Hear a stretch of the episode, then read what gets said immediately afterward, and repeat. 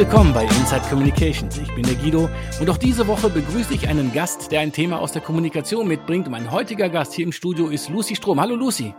Hallo Guido. Lucy, du hast sowohl deinen Bachelor als auch dein Masterstudium der Kommunikationswissenschaft an der LMU in München gemacht. Warum hast du dich genau für diesen Weg entschieden? Ja, ganz genau. Und zwar ist München natürlich zum einen eine sehr schöne Stadt und zum anderen ist die LMU auch dafür bekannt, dass sie ihren Schwerpunkt auf die Wissenschaft legt, was mich tatsächlich sehr angesprochen hat. Und in meinem Bachelor wurde ich dann nicht enttäuscht und deswegen habe ich mich dazu entschieden, auch meinen Master an der LMU zu machen. Und die Praxis, dann den Transfer, das hast du dir dann im Job angeschaut? Ganz genau. Während meines Bachelors war ich beim Bayerischen Rundfunk und ich habe da beim internationalen Musikwettbewerb der ARD in der Presse ausgeholfen. Was für ein spannendes Thema. Für den Podcast hast du auch ein sehr spannendes Thema mitgebracht, und zwar das Spannungsverhältnis zwischen einem ethischen Selbstanspruch als Presse und möglichen Zielen, die einem der Arbeitgeber vorgibt. Genau. Und diese Verpflichtung, eben ethisch zu handeln oder zu einem ethischen Verhalten, wurde zum ersten Mal festgelegt im Athena Kodex.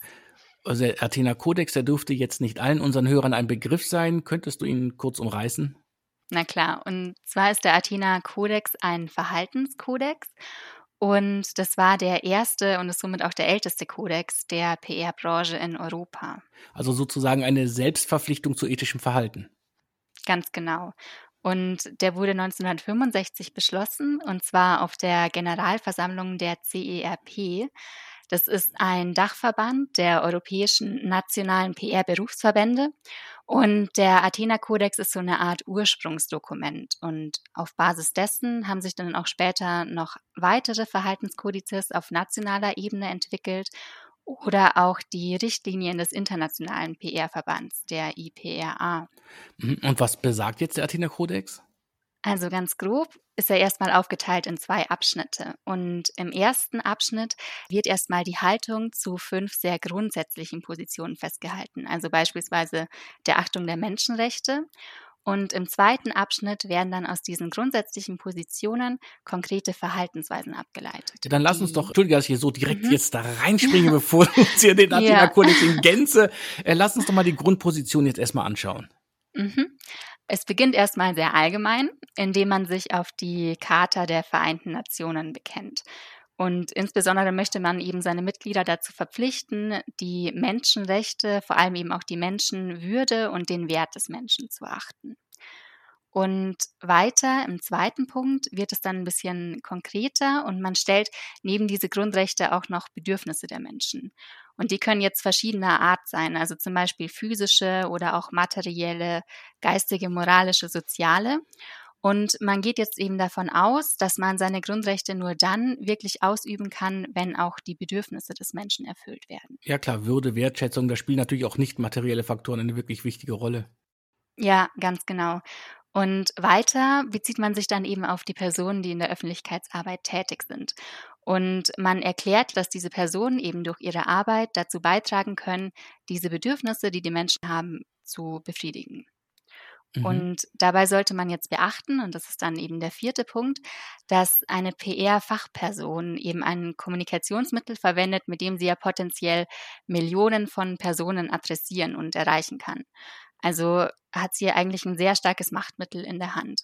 Und dieses Instrument möchte man dann eben beschränken und eben bestimmte ethische Beschränkungen für das Verhalten der PR-Fachleute aufstellen.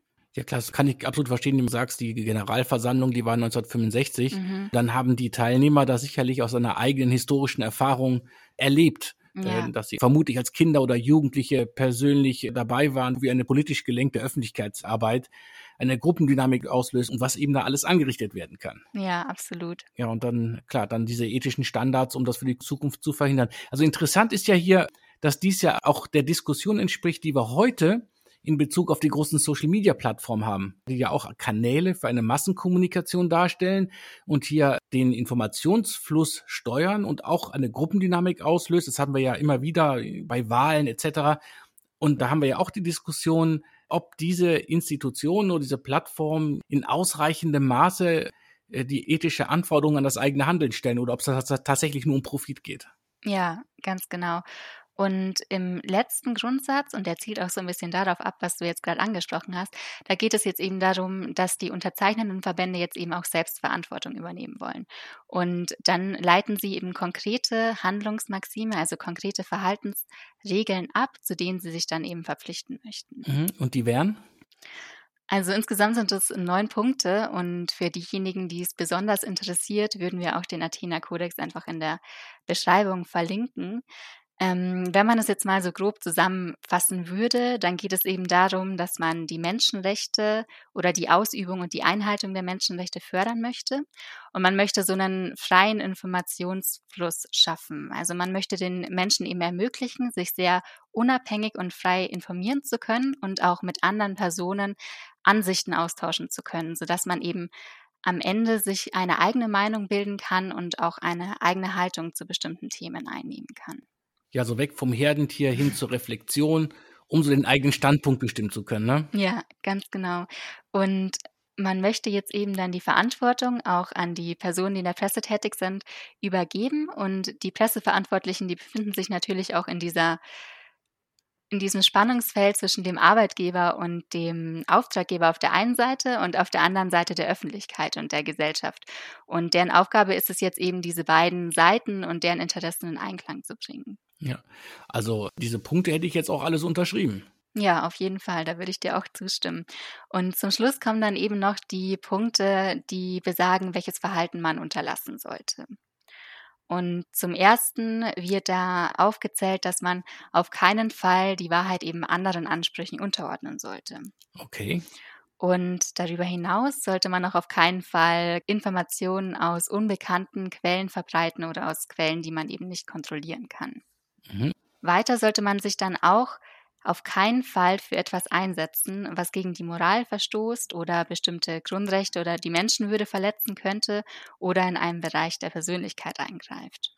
Ja, verstehe ich auch. Mhm. Und zuletzt sollte man auch noch unterlassen, sich bestimmten Mitteln zu bedienen, die eben Menschen die Möglichkeit nehmen, sich ihrer eigenen Urteilsfähigkeit zu bedienen. Also indem man sie zum Beispiel unterbewusst manipulieren würde. Mhm. Also den Punkten würde ich auf jeden Fall zustimmen und sagen, sogar 60 Jahre nachdem sie formuliert wurden, verlieren die überhaupt nicht an Relevanz. Ja. Aber vorher hast du jetzt gesagt, dass sich aus diesem Ursprungsdokument auch weitere Kodizes entwickelt haben. Ja, ganz genau. Es gibt auf nationaler Ebene auch eigene Kodizes, die eigene nationale PR-Berufsverbände entwickelt haben. Und die stimmen natürlich in vielen Punkten auch mit dem Athena-Kodex überein und teilweise werden sie in bestimmten Aspekten auch noch ein bisschen expliziter. In Deutschland gibt es zum Beispiel den Deutschen Kommunikationskodex und der konzentriert sich vor allem auf sieben ethische Normen. Und das ist zum einen die Transparenz, die Integrität, die Fairness, Wahrhaftigkeit, Loyalität und auch die Professionalität. Diese Kodizes entsprechen ja unserem westlichen Wertebild. Mhm. Und ich gehe einfach davon aus, dass die meisten unserer Zuhörer zustimmen, äh, dass die hier erhobenen Forderungen nachvollziehbar und auch richtig sind. Wenn wir uns jetzt zum Beispiel aber mal die Welt der Wirtschaft anschauen, dann haben wir ja ein paralleles Wertesystem. Ja. Dann haben wir ein Wertesystem, das nach ökonomischen Kriterien funktioniert wird, weil Wachstum, Gewinne, Marktanteile. Da kann es doch zwischen diesen beiden Wertesystemen zu Konflikten kommen und dann sitzt doch der PR-Mensch genau zwischen diesen beiden Wertesystemen. Ja, ganz genau. Das ist eben das Spannungsfeld, in dem man sich als PR-Praktiker befindet. Also zwischen der vertretenen Organisation und deren Interessen auf der einen Seite und auf der anderen Seite stehen die gesellschaftlichen Gruppen und die Öffentlichkeit. Und wenn man sich in dieser Position befindet, dann geht es natürlich einher mit vielen ethischen Herausforderungen. Und da kann es auch zu ethischen Übertretungen kommen. Und ein paar spannende Beispielsfälle hat uns da auch unser Experte mitgebracht. Mit welchem Experten hast du denn für diese Folge gesprochen? Und zwar ist der Experte von dieser Folge Professor Lars Rademacher. Und er ist Professor für Public Relations an der Hochschule Darmstadt. Und zudem ist er auch noch Vorsitzender des Deutschen Rats für Public Relations. Das ist das freiwillige Organ der Selbstkontrolle in der PR-Branche. Ja, das nenne ich mal ein Best Match. Jetzt bin ich aber echt, echt gespannt.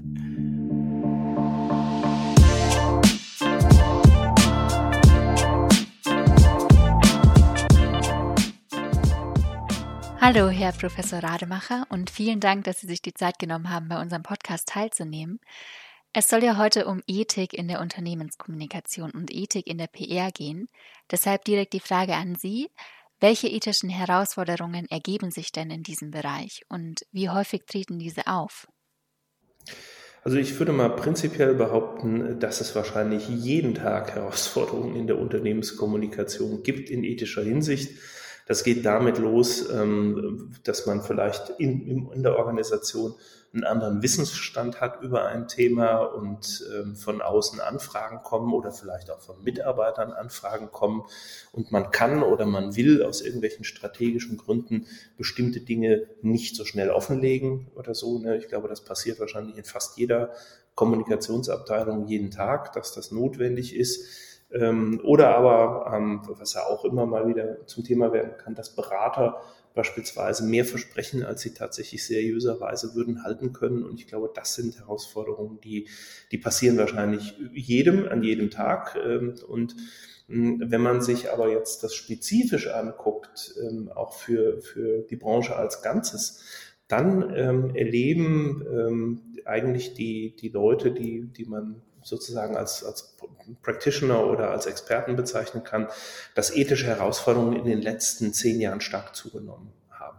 Das geht zum Beispiel ähm, aus dieser immer wieder gemachten großen europäischen Vergleichsuntersuchung, dem European Communication Monitor, ähm, der Kollegen der Romans Katsafas, ähm, immer wieder hervor, dass diese ethischen Herausforderungen als zunehmend beschrieben werden. Und das hat dann sicherlich stark mit der Digitalisierung zu tun, weil es da dann einfach nochmal neue neue Zweifelsfälle gibt, die sich einfach dadurch ähm, auch durch schiere technische Möglichkeiten ergeben. Und erkennen Sie hier internationale Unterschiede oder ist es weltweit eine sehr ähnliche Entwicklung? Also ich glaube, das ist schon deshalb ähm, unterschiedlich, weil wir ja andere Mediengesetze haben äh, in den unterschiedlichen Ländern und auch andere Mediensysteme haben in den unterschiedlichen Ländern. Mhm. So etwas, was man in Russland beispielsweise als schwarze PR beschreibt, also auch Dinge, die, wo man bewusst Informationen zurückhält, verheimlicht und anderes, das sind eigentlich hier gar keine Diskussionen, weil wir hier einfach mhm. höhere Trans Transparenzgebote schon ganz generell ähm, in der Branche haben ähm, aber was natürlich auch auffällt, ist, dass, äh, dass es so Selbstkontrollorgane wie etwa jetzt den Deutschen Rat für Public Relations oder in Österreich den äh, PR-Ethikrat, den es da ja auch gibt, dass es die schon die nicht alle gibt in, in den anderen Mediensystemen. Ne? Also viele haben überhaupt keinen Blick darauf, ähm, dass es so etwas äh, geben sollte wie eben ähm, ethische Standards auch für die Unternehmenskommunikation. Das wird gar nicht wirklich intensiv diskutiert in diesen Ländern. Da wird vielleicht noch, gibt es vielleicht noch ein Presseselbstkontrollorgan, aber keins der ähm, PR. Und ja, und wenn man Mediensysteme vergleicht, dann gibt es äh, ja auch teilweise von den, benennt man die Dinge gleich. Also ich nehme jetzt mal als Beispiel investigativen Journalismus. Da würden auch die Vereinigten Arabischen Emirate behaupten, dass es den da gibt. Da habe ich mal mhm. eine Hochschule akkreditiert, wo so ein Studiengang äh, PR und ein Studiengang Journalismus äh, zugelassen wurden in Abu Dhabi. Und dann haben wir nachgefragt und dann meinen die damit, dass irgendwie Miss Missstände im investigativen Journalismus bei Unternehmen, und zwar nur bei Unternehmen aufgedeckt werden. Es wäre undenkbar, das Gleiche auf den Staat und seine Institutionen anzuwenden. Ne? Also so Diskussionen wie über mhm. Maskendeals oder was immer wir so in letzten Sachen haben, wo staatliche Akteure auch eine Rolle spielen, die hier journalistisch äh, betrachtet werden oder ähm, die großen, ähm, sag ich mal, data-driven Themen der letzten Jahre, die Panama Papers und solche, wo also auch sehr viele staatliche Akteure mit involviert sind. Das, das sind Perspektiven, die gibt's ja in anderen Ländern nicht. Und so sind halt auch die Herausforderungen ethischerseits ähm, natürlich ähm, auf, die, auf die unterschiedlichen Mediensysteme abgestimmt. Mhm. Und nun gibt es ja verschiedene Kommunikationskodizes, die ja in gewisser Weise ethische Normen vorschreiben und auch einen ethischen Verhaltensrahmen festlegen, wie ja zum Beispiel auch der Deutsche Kommunikationskodex des DRPR. Und wie sieht es denn da in der Praxis aus? Sind denn diese Kommunikationskodizes auch bekannt und welche Anwendung finden denn diese? Ja, ich kenne jetzt die letzte Zahl nicht aus dem Kopf, aber mein, mein Amtsvorgänger äh, ähm, und ja auch äh, Kollege äh, Günther Bentele hat über viele Jahre genau diese Frage immer wieder erhoben für diese Untersuchungen des Deutschen Pressesprecherverbandes oder heute halt Bundesverband der Kommunikatoren. Und da hat sich halt gezeigt, dass anders als jetzt beispielsweise ähm, sage ich mal, bei den Ärzten oder so, ne, wo man den hippokratischen Eid ähm, eigentlich natürlich durchgängig mhm. kennt, der auch quasi etwas ist, worauf man schwört. Ähm, äh, sowas gibt es natürlich nicht vergleichbar bei der PR, so eine hohe Verbreitung äh, der Bekanntheit des Kodizes, äh, des Kodex ähm, in, in der Branche. Ich glaube, die letzten Zahlen lagen irgendwo so bei 60, 70 Prozent, die überhaupt wissen, dass es das mhm. gibt. Ähm, und von denen können wahrscheinlich 30 Prozent, 40 Prozent einigermaßen gut sagen, was denn überhaupt drinstehen würde. Ne? Und dass das aber beim Journalismus auch nicht viel anders ist, sieht man ähm, an neueren Umfragen. Ich habe selber gerade eine präsentiert vor wenigen Tagen auf einer äh, medienethischen Tagung. Da haben wir gefragt, wüssten Sie denn, ob es im, im äh, Pressekodex ähm, etwas gibt zu Wissenschaftsberichterstattung? Gibt es da einen eigenen Paragraphen für? Und da sagen Ihnen 40 Prozent der Befragten, ja, ja, den gibt's. Mhm. Den gibt es nicht. Den gibt es nicht. Aber was es gibt, ist zumindest einer über unangemessen sensationelle Medizinberichterstattung. Das geht so halb in die Richtung. Vielleicht war der gemeint, aber mhm. äh, letzten Endes äh, will ich darauf hinaus, dass sowohl der Journalismus als auch die PR natürlich Berufe mit freiem Berufszugang sind. Mhm. Ne, da mache ich keine Prüfung an der IHK oder, oder einen anderen Abschluss, einen offiziellen, sondern Sie gehen raus, ich gehe raus, einfach aus dem Raum und sage, ich bin jetzt PR-Berater. Ähm, das kann Ihnen keiner verwehren. Und insofern müssen wir natürlich viel stärker darum ringen, dass solche Kodizes und Standards in der Branche, auch in der Breite, ähm, bekannt sind. Aber wir, wir kriegen immer wieder mal durch eine Initiative auch noch von dem Kollegen Bentele, die ich dann in meiner Amtszeit auch aufgegriffen habe, dazu, Unternehmen teilweise dazu zu bekommen, sich dazu zu bekennen. Und es gibt Unternehmen wie zum Beispiel die Münchner Rück, die, mhm. die weisen im Pressebereich ähm, ihrer, ihrer Website tatsächlich darauf hin, dass sie sich als Unternehmen an den deutschen Kommunikationskodex äh, halten. Und das sind natürlich für uns ähm, sehr wertvolle äh, Beispiele, wo jemand sich auch offiziell zu so einem Regelwerk bekennt. Mhm. Und welche Funktion würden Sie denn dann diesen Kommunikationskodizes auch zuschreiben? Also finden Sie die vor allem auch relevant im Hinblick dann auch auf die Professionalisierung der PR, wenn Sie sagen, dass es eben diesen offenen Berufszugang gibt? Mhm, absolut. Also ich denke, dass es so etwas gibt wie ein ethisches Reflektieren des eigenen Handelns und dass es klare Strukturen auch für dieses Handeln gibt und ein ja auch sich daran sozusagen an, an die neueren Entwicklungen permanent anpassendes Regelwerk, was solche ethischen Fragestellungen angeht, das ist ein Zeichen von Professionalität, in der Tat. Mhm. Und eine etablierte Profession, und da kann man auch in die Professionsforschung hineingehen, das sieht man überall, die macht sich zu irgendeinem Zeitpunkt dann wirklich Gedanken äh, darüber, ähm, ob was die ethischen Standards sind, was Do's and Don'ts sind. Und ein Kodex hilft uns halt äh, in der Arbeit dann genau auch solche Unterscheidungen zu treffen und das für bestimmte Verhaltensweisen dann auch mal dingfest zu machen und zu sagen, mhm nee, jetzt brauchen wir nicht mehr viel zu diskutieren. Das ist jetzt jenseits des von uns definierten Standards. Und damit ist das unmoralisch und damit wird das dann ähm, von der Institution wie dem Rat dann auch gerügt. Und gibt es denn neben diesen Kommunikationskodizes auch innerhalb der Unternehmen eigene ethische Richtlinien, die die Unternehmen vielleicht für sich aufstellen? Ja, ja, ja. ja. Es gibt natürlich ähm, in den meisten Organisationen, vor allem den größeren, hat sich ja in den letzten zehn Jahren sehr viel getan, allein dadurch, dass heute Compliance-Richtlinien in den äh, meisten Organisationen gelten und die betreffen dann auch schon mal äh, Fragen der Kommunikation. Das lässt sich ja dann auch darauf anwenden.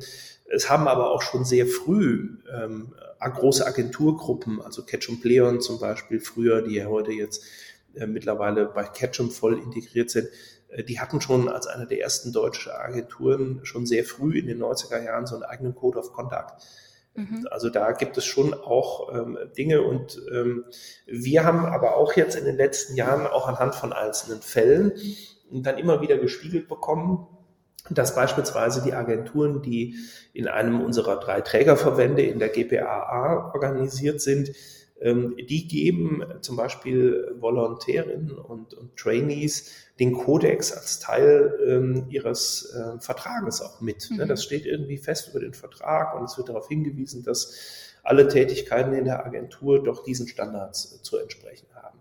Und das finde ich dann auch einen guten sage ich mal, Qualitätsstandard auch für diese sich als führende Agenturen empfindenden Agenturen, die in der GPA zusammen geschlossen sind, dass die halt sagen, okay, das ist jetzt für uns wirklich auch ein Standard für die Zusammenarbeit und das sollen auch die Nachwuchskräfte in jedem Fall gleich mit Vertragübergabe auch mitbekommen.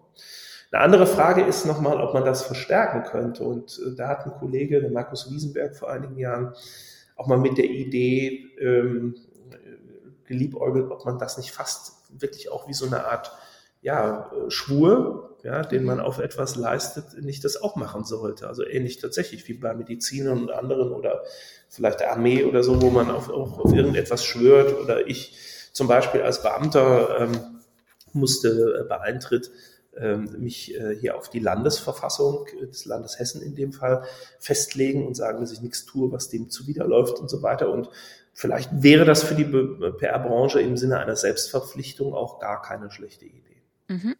Spannender Gedanke, ja. Mhm. Und wenn wir jetzt mal übergehen, Sie sind ja neben Ihrem Beruf als Professor auch Vorsitzender des Deutschen Rats für PR. Könnten Sie vielleicht kurz erklären, was der Deutsche Rat für PR denn ist und welche Aufgabenbereiche er übernimmt? Mhm. Ja, der Deutsche Rat für Public Relations ist eine jetzt knapp 35 Jahre alte Organisation der Selbstkontrolle die damals aus ähm, dem Kreis äh, des ja in Deutschland ältesten Verbandes der DPRG heraus ähm, von Praktikern gegründet wurde, weil die da schon den Eindruck hatten, es ist notwendig, ähm, so eine Art von Selbstkontrolle auszuüben und sich das nicht am Ende durch irgendeine Art von Regulierung weg, wegnehmen zu lassen, nämlich selber sozusagen den eigenen Stall sauber zu halten. Und das ist auch, glaube ich, deshalb eine gute Idee, weil Praktiker hm, in der Regel einen besseren Einblick haben, als wenn, wenn man von außen ähm, auf das Ganze drauf guckt. Und das kennen wir eben in, in so demokratisch verfassten Systemen wie unserem an vielen Stellen. Es gibt die freiwillige Selbstkontrolle Film, äh, es gibt Selbstkontrolleorgane bei der Presse, es gibt sie bei der Werbung, es gibt sie auch äh, in der Games-Branche und bei anderen. Ähm, und überall da, wo man halt Selbstkontrolle ausüben kann und versucht sozusagen für sich selbst Regeln zu definieren, da ist das immer noch ein Raum, wo meistens dann der Gesetzgeber noch nicht so stark eingreifen muss, sondern wo es eben dieser Selbstregulierung ein Stück überlassen bleibt. Und äh, das macht der Rat jetzt eben seit dieser Zeit. Er ist mittlerweile ein bisschen anders rechtlich aufgestellt. Wir haben einen Trägerverein, in dem die drei großen deutschen äh, Kommunikationsverbände, die sich im Wesentlichen mit PR beschäftigen, verbunden sind, also die DPRG, der BDCom und äh, die GPAA. Und die tragen den Rat ähm, ideell, aber auch finanziell äh, indem sie über den Trägerverein also die gewöhnliche Geschäftstätigkeit hier finanzieren. Das ist kein Riesenbudget ähm, und das steigt jetzt auch nicht nennenswert über die Jahre, aber es wird halt eine Geschäftsstelle unterhalten, es werden bestimmte Kosten übernommen und eben auch eine ähm, relativ gute Versicherung ähm, hier bezahlt und die betone ich deshalb, weil der Rat und seine Mitglieder sich ja manchmal doch durchaus auf heikles Terrain begibt. Mhm und da soll der Rat halt frei sein in seinem Urteil. Mhm. Und äh, der Ratsträgerverein mit seinen beiden äh, auch gesetzlich da bestellten Vorsitzenden, das sind bei uns in dem Fall Uwe Kors für die GPHA und ähm, die Regine Kreitz vom BDCom, ähm, als zweite Vorsitzende in diesem Trägerverein, die sind sozusagen auch unsere rechtlich äh, nach außen agierenden Personen. Und der Rat selber ist ein Organ dieses Trägervereins. Und diese Konstruktion ist eben bewusst so gewählt, damit wir ähm, eben diese sozusagen innere Freiheit im Rat behalten und sich eben nach außen dann zwei ähm, ja quasi juristisch Verantwortliche vor uns stellen und sagen, nee, wir halten euch den Rücken frei für äh, die möglicherweise auch für die Organisation nicht immer ganz angenehmen Entscheidungen, die wir dann treffen. Mhm. Und wie läuft denn die Arbeit des DRPR dann ab? Also wie könnte man sich das vorstellen? Wie überprüfen Sie die Einhaltung von den mhm. ethischen Richtlinien?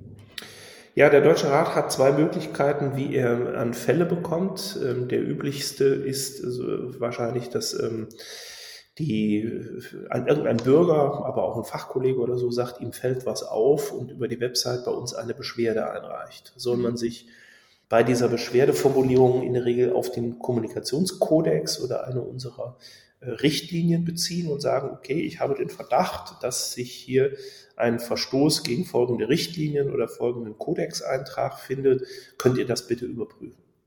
Und dann guckt sich der Rat das erstmal an. Ähm, wir machen so eine Art Vorsondierung, gucken, ob auch Materialien ähm, bei der Beschwerde beigefügt werden, Quellen oder sowas, wo man das gucken kann. Und dann gibt es eine erste Beschlussvorlage an den Rat, wo wir einfach mal gucken, A, ist das eine, eine Sache, die von, von, vom Gegenstand her irgendwie zu uns passt? Und B, ist das Verhalten, was dort angemahnt wird, auch tatsächlich potenziell ähm, irgendwie zu rügen. Und das ist so eine, so eine Vorprüfung, die wir dann machen, einfach um rauszufinden, lohnt es da jetzt die Ressource äh, hineinzugeben.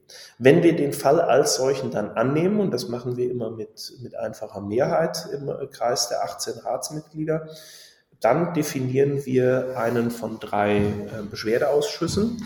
Wir haben zwei für Unternehmen und Markt und einen für politische Kommunikation und die ähm, übernehmen den Fall dann und ähm, legen ein Bearbeiterteam fest. Das sind meistens zwei Kolleginnen und Kollegen aus dem Rat, die wir auch nach außen nicht mehr kommunizieren. Ich sage Ihnen nachher mal, warum, ähm, warum wir das so anonym halten. Das hat nämlich tatsächlich einen gewissen äh, Hintergrund. Und ähm, dann wird dieser Fall aufbereitet, es wird recherchiert, ähm, teilweise auch ähm, richtig mit investigativen Methoden oder teilweise auch mit, mit Hinzuziehung von bestimmten Netzwerken. Das mhm. kann zum Beispiel sein, dass wir mit Journalisten reden oder dass wir auch mal äh, bei einer NGO oder sowas nachfragen, ob es zu diesem oder jenem äh, Material gibt. Also tatsächlich eine einigermaßen intensive Recherche. Und äh, im Zug dieser Recherchen äh, schreiben wir auch denjenigen an, gegen den hier Beschwerde geführt wird. Ich sage jetzt nicht beklagt oder sowas, ne, weil das ist ganz wichtig zu wissen, dass der Rat ist ja kein juristisches Organ. Mhm. Auch wenn wir manchmal von Fall oder so etwas reden, das ist keine juristische Auseinandersetzung, die wir hier prüfen. Und am Ende steht auch kein Urteil in einem juristischen Sinne, sondern was der Rat kann und das nichts anderes kann er ist eine gewichtete Meinungsäußerung abzugeben. Ne? Wir mhm. haben uns alle für und wider überlegt und geben dann am Ende eine Meinungsäußerung zu einem Fall ab. Und diese Meinungsäußerung wird dann vom Bearbeiterteam dem Rat wieder vorgelegt als ein Beschlussvorschlag. Mhm. Und wir stimmen das dann wieder mit einfacher Mehrheit ab. Und wenn die Mehrheit dafür ist, dann äh, kommen wir also mit dem Ergebnis raus, dass wir entweder den Fall zu den Akten legen, weil wir sagen, wir haben nicht genügend gefunden. Das ist dann quasi wie eine Art Freispruch mhm. äh, in so einem Fall. Oder ähm, wir mahnen äh, jemanden, wenn der Fall, sagen wir mal, minder schwer ist oder auch wenn wir vielleicht eine bestimmte Reaktion oder ein Verhalten äh, von einem Gegenüber erwarten. So war das zum Beispiel bei Wikipedia vor einigen Jahren. Die haben wir erst gemahnt, haben ihnen Reaktionszeit eingeräumt, dann ist ein Jahr nichts passiert, dann haben wir sie gerügt. Und jetzt, wiederum anderthalb Jahre später, kommen wir dahin, dass ähm, ja aufgrund von, von externen Entwicklungen nochmal, die sich stark auf den Bundestagswahlkampf beziehen und einer, einer öffentlichen Diskussion, die Jan Böhmermann losgetreten hat, dass jetzt wiederum Wikipedia auf uns zukommt und sagt, hm, ja, wir beurteilen den Fall heute etwas anders. Mhm. Können wir da jetzt nicht nochmal drüber reden und ähm, wie sollten wir das denn vielleicht kennzeichnen? Da geht es so auch um Kennzeichnung von Autoren auf den Wikipedia-Einträgen.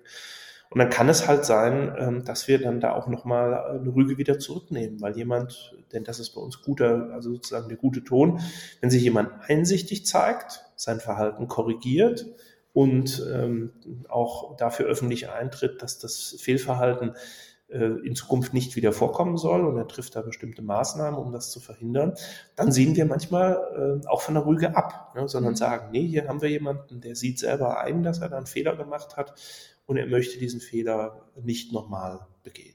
Mhm. Und nochmal zum Anfang zurück. Wer mhm. kann denn überhaupt ethische Übertretungen melden und wie häufig werden solche gemeldet? Jeder, jeder. Jeder kann die melden, Sie können die melden. Ähm, die kann tatsächlich jeder melden, dem irgendetwas auffällt. Es ist aber bei uns, ähm, glaube ich, von den Fällen her nicht so wahrscheinlich, dass jeder die Sachen meldet, denn wir merken manchmal an Rückmeldungen, dass die Leute das falsch verstehen oder uns verwechseln mit dem Presserat oder uns Fälle vorlegen, die eigentlich besser an den Werberat gerichtet werden. Äh, mhm. Da sind Fälle aber auch meistens einfacher zu erkennen, auch für den Durchschnittsbürger. Mhm. Einfacher zu erkennen. Und bei uns braucht man meist eine gewisse Komplexität, äh, und Einsicht. Und deswegen kommen bei uns die Fälle eher aus dem Kreis von Kommunikationsverantwortlichen mhm. und äh, nicht so stark aus der allgemeinen Bevölkerung, wie wohl das tatsächlich auch mal passiert. Und wir haben so etwa 30 bis 40 Einreichungen im Jahr. Das variiert so etwas, auch ein bisschen danach, wie stark wir in der Presse sind und wie stark sich die Leute dadurch an den Rat erinnern und dass es ihn gibt. Ähm, und der Rat kann auch, das sollte vielleicht auch noch erwähnt werden, sich einfach Fälle greifen, ähm, mhm. wenn er sagt, er hat hier selber einen Anfangsverdacht. Also es geht, das geht zum Beispiel beim Presserat nicht, der reagiert nur, wenn du ihn anstippst und sagst, guck mal, hier ist was und dich beschwerst. Ähm, wir haben in unseren Statuten das so geregelt, das ja, ist auch wieder ein, ein, ein, ein ein Grund dafür ist eben diese Komplexität der Fälle im, im, im, Bereich PR, die manchmal eben höher ist, dass man die eigentlich nur sieht, wenn man so ein bisschen im System sieht, ist. Und so war das zum Beispiel ähm, bei ein oder zwei Fällen in den letzten Jahren, dass wir gemerkt haben, okay, das ist jetzt für uns wirklich interessant, weil hier abzusehen ist, dass hier ein Fehlverhalten vorliegen dürfte. Und dann sind wir selber als Rat ähm, in diese Themen hineingegangen. Mhm. Und was sind denn dann so typische Reaktionen derjenigen, die ermahnt wurden oder die gerügt wurden? Kann man das denn ausmachen? Das ist sehr unterschiedlich. Das ist sehr unterschiedlich. Also wir haben mal ein ähm, Unternehmen, das ähm, sich im Kryptowährungsbereich ähm, befindet. Die haben halt ähm, über eine große Seed-Finanzierung ähm, sehr viel Geld eingenommen und hatten ähm, dann irgendwann mal äh, für zwei Tage die Website einfach schwarz geschaltet. Ne? Und die mhm. ganzen Anleger dachten, scheiße, das, die haben das Geld einfach mitgenommen und jetzt ist der Laden zu. Ne? Und Sie haben nachher behauptet, der Gründer hat nachher behauptet, er ähm, hätte das nur gemacht, um eigentlich darauf hinzuweisen, dass sowas sehr einfach ist und dass es ähm, eigentlich eine bessere Regulierung braucht. Ne? Und das war also im Prinzip eine, eine massive PR-Aktion, ähm, die mhm. aber die Leute doch sehr, sehr, sehr stark in Unsicherheit gebracht hat. Und da haben wir dann ihn gerügt, ähm, haben ihn auch vorher mal angefragt, ob er sich dazu äußern möchte. Der Mann hat mit uns in keiner Hinsicht kommuniziert. Ja.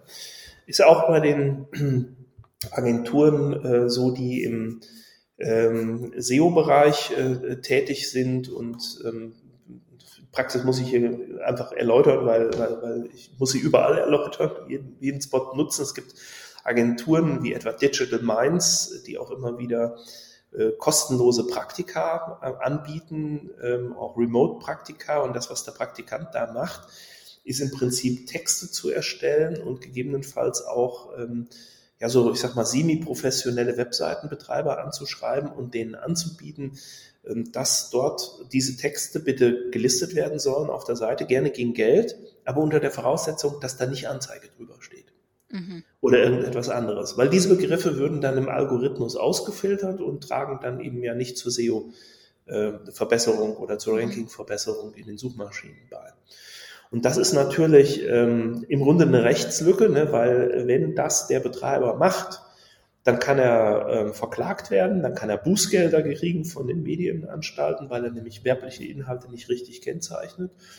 Aber die Leute, die dazu aufgefordert haben, diese SEO-Agenturen, an die geht keiner ran. Ne? Das darf man offensichtlich. Man darf Leute zum Rechtsbruch auffordern und denen quasi auch noch Geld dafür geben, diesen Rechtsbruch zu begegnen. Das ist fast für mich sowas wie, weiß ich nicht, irgendwas wie Beihilfe oder so im, im rechtlichen Kontext. Das ist möglich in Deutschland, aber ja, da haben wir ähm, auch denen geschrieben, dass wir das für kritisch halten. Im Zuge dessen haben die zwar am Ende ihren Firmensitz ins Ausland verlegt. Also das war, glaube ich, eine der Reaktionen der Aufmerksamkeit, die wir auf sie gelenkt haben.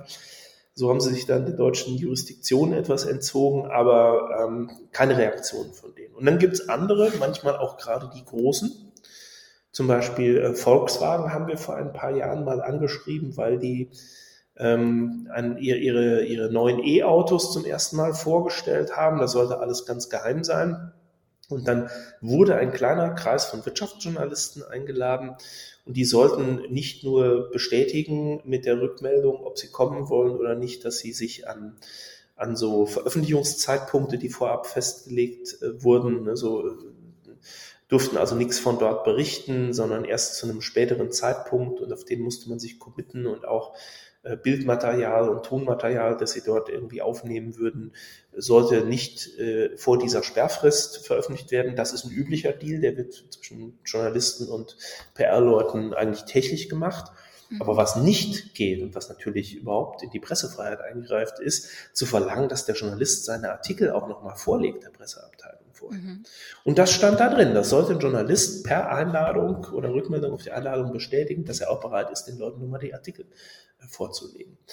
Und das ist über, ich glaube, den Kölner Express war das damals ähm, an, an, uns ge gegeben worden und äh, auch am Ende in, in, in der Horizont und in anderen Fachblättern gelandet. Und da kriegten wir also einen überschwänglichen ähm, Entschuldigungsbrief vom Leiter der Konzernkommunikation zurück, der dann sagte, nein, also das war, wäre ein Riesenfehler gewesen, das sei ein Brief gewesen, der an die Händler, an die eigenen Händler gerichtet wäre.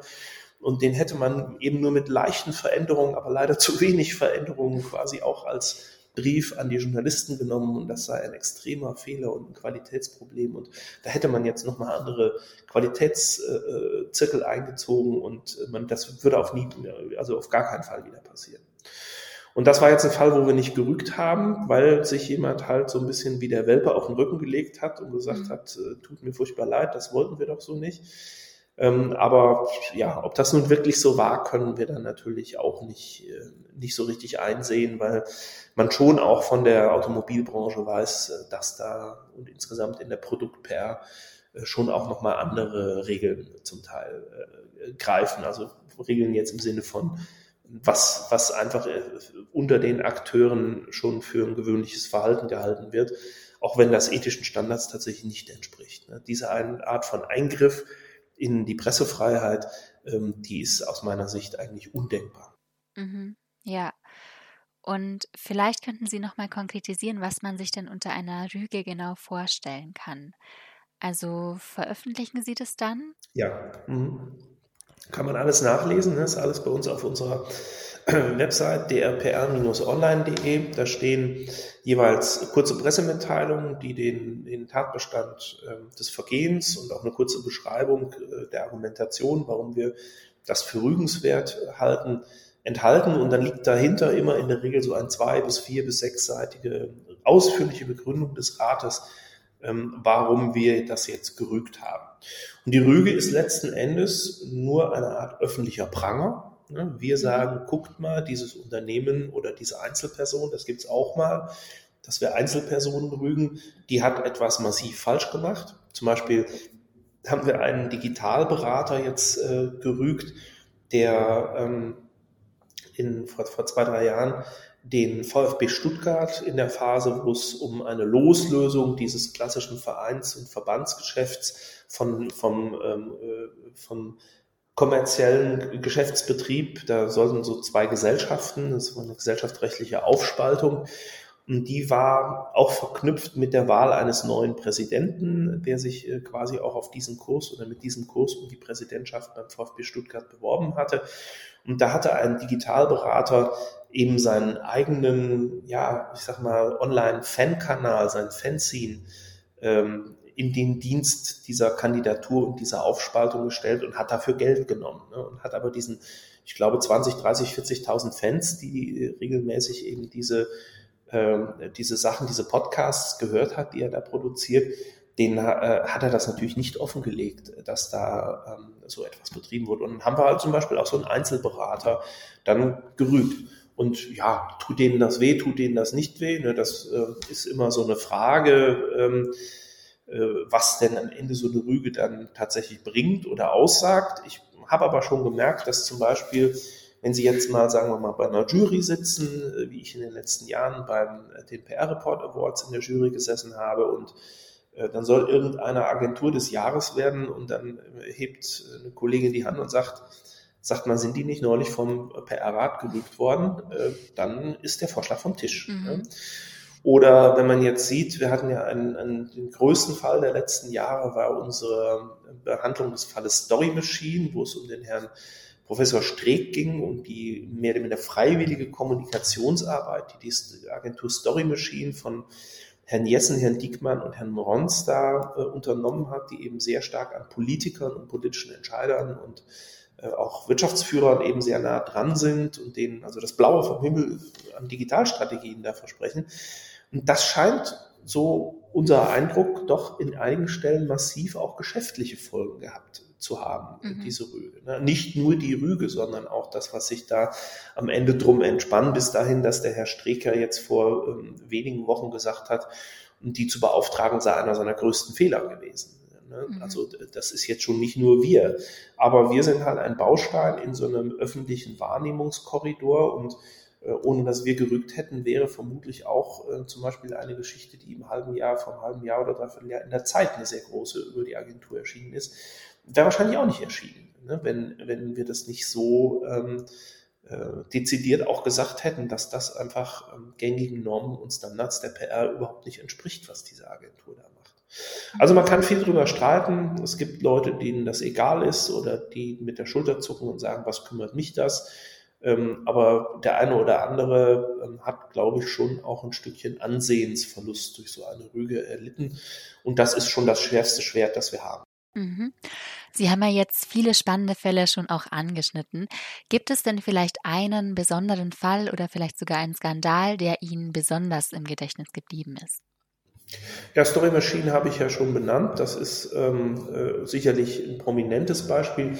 Es gibt aber natürlich noch mehr, was sehr spannend ist. Und ich hatte Ihnen ja mal angekündigt, äh, ich er erkläre noch, warum, ähm, warum wir ähm, nicht mehr die Namen der Bearbeiter äh, veröffentlichen. Und da ist mir ein Fall noch sehr im Gedächtnis, der von außen an uns herangetragen wurde. Das war die Kommunikation zwischen der Veranstaltung äh, Republika, die ja jährlich in Berlin stattfindet, so als Digitalkonferenz und Digitalmesse mhm. und der deutschen Bundeswehr.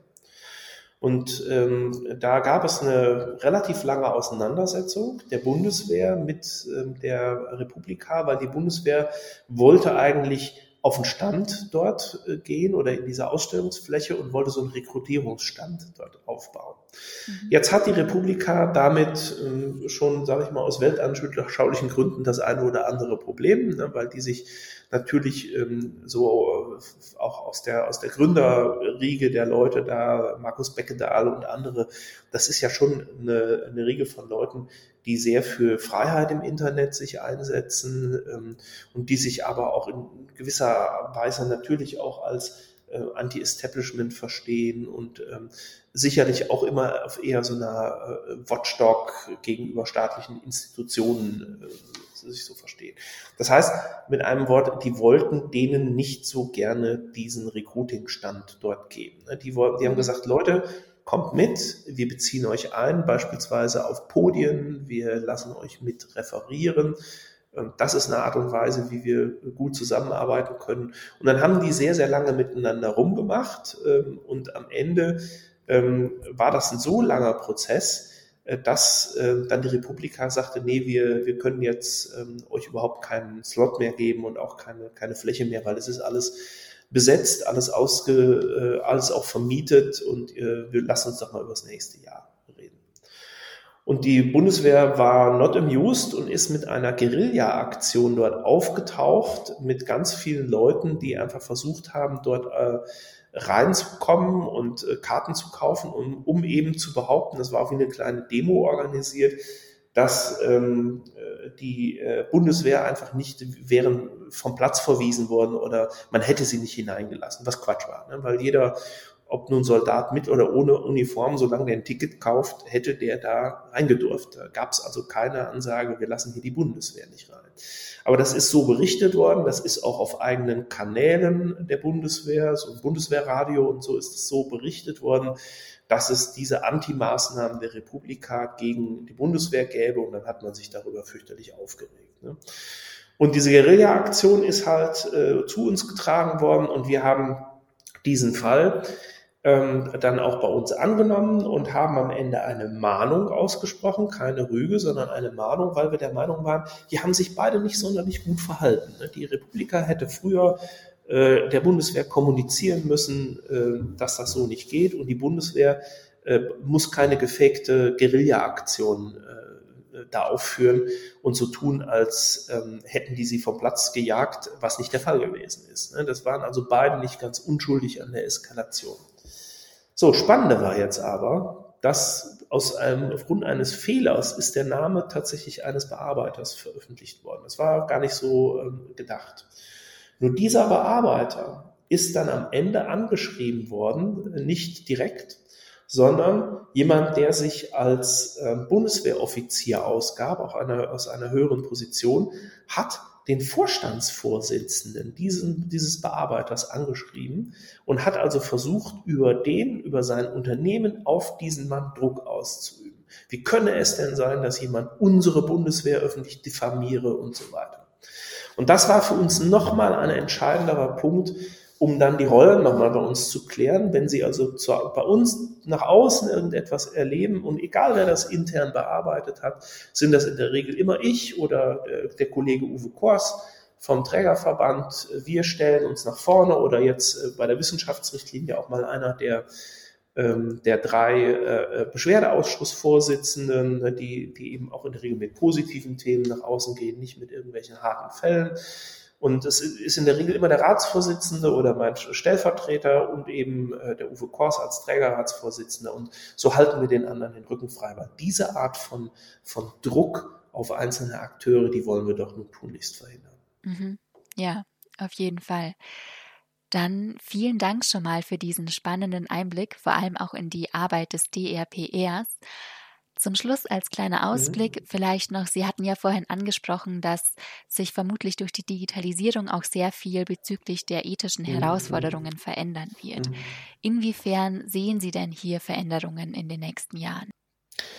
Ja, ich glaube, ähm, was schon heute als ethische Probleme ähm, auftaucht in, in, in der PR- und Unternehmenskommunikation, ähm, ist eben der verstärkte Einsatz beispielsweise von Bots oder von halbautomatischen Prozessen, mhm.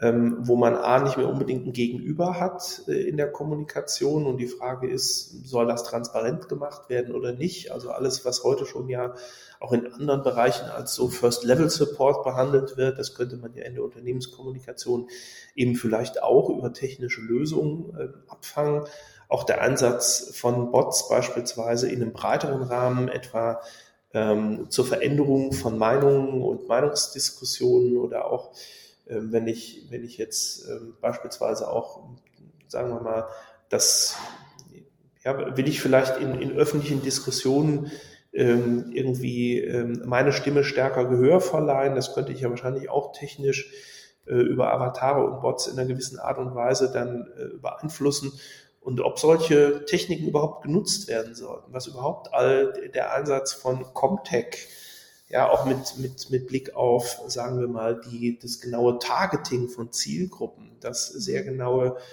ähm, Herausfiltern von Bedürfnissen und Bedarfsstrukturen bei ähm, äh, äh Zielpublika, die man irgendwie ähm, ansteuert aus der Unternehmenskommunikation angeht da stellt sich für viele schon ethische Fragen, wie stark man denn jetzt einfach in dieses Targeting oder in diese Segmentierung einsteigen sollte und ähm, ob das tatsächlich auch noch alles mit den ethischen Kodizes vereinbar sind. Das sind eben Fragen der Transparenz, aber natürlich auch der freien Meinungsäußerung und auch sozusagen den Diskurs offen laufen zu lassen. Ne?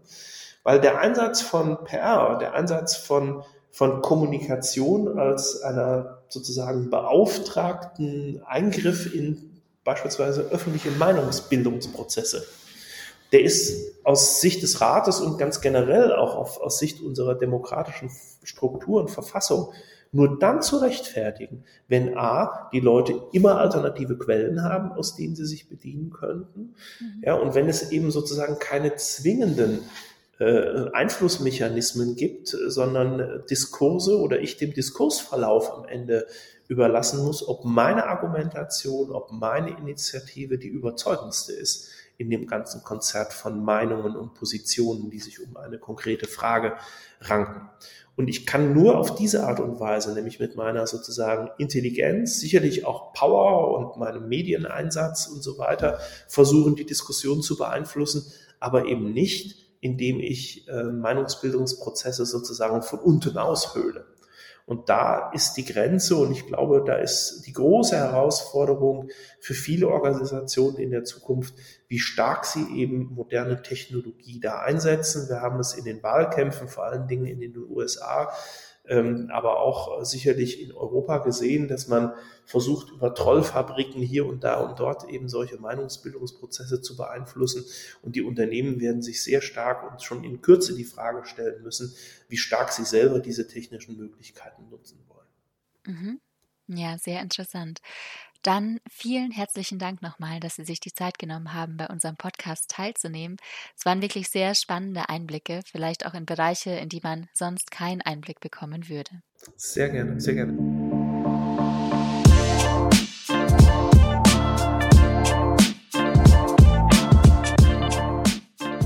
Tolles Interview, Mensch. Danke, Lucy. Äh, was waren für dich die wichtigsten Aussagen?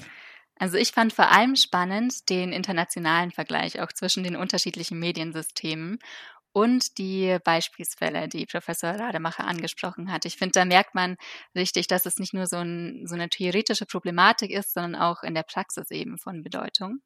Und auch für diejenigen, die jetzt noch nicht genug bekommen haben, ihr könnt auch auf der Website ähm, noch mehr Beispielsfälle nachlesen und manche sind wirklich sehr spannend und lesen sich fast wie ein Krimi.